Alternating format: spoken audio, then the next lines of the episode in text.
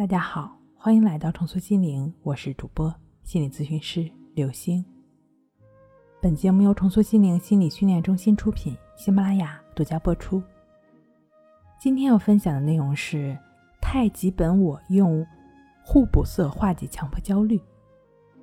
近来咨询的朋友呢，有不少学生，他们大多数成绩优异，但问题就是不能专注看书。这类强迫的朋友表示，自己成绩好坏都已经不在乎了，但就是不能专注看书，很恼火。越是想专心看，越静不下心。那些强迫的念头一个接一个，像演电影一样，非常痛苦。我们通常把这种思维方式看成是典型的情绪为中心的，客观事实不是他们衡量的标准，他们把情绪作为衡量的标尺。我们也可以回想一下。自己是不是也是这样的呢？为了取得好的成绩，硬要下很大的功夫，但惰性就是我们的本性。依照精神分析观点中的本我，惰性的本我追求快乐的原则，超我要求你必须好好学习，取得好成绩。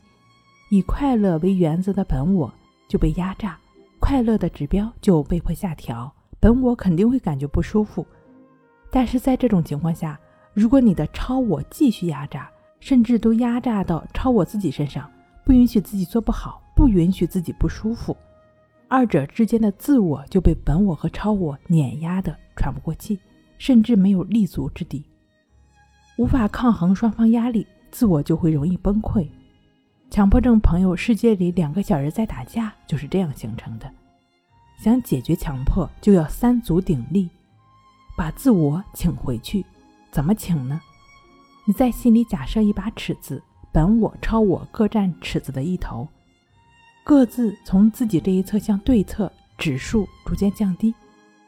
为了明显，你可以在心里用互补的颜色来代替它们，比如本我就是那些控制不住的想法、念头、动作，用蓝色代替；超我那些对自己的要求或者试图打压、强迫的那些行为，用橙色来代替。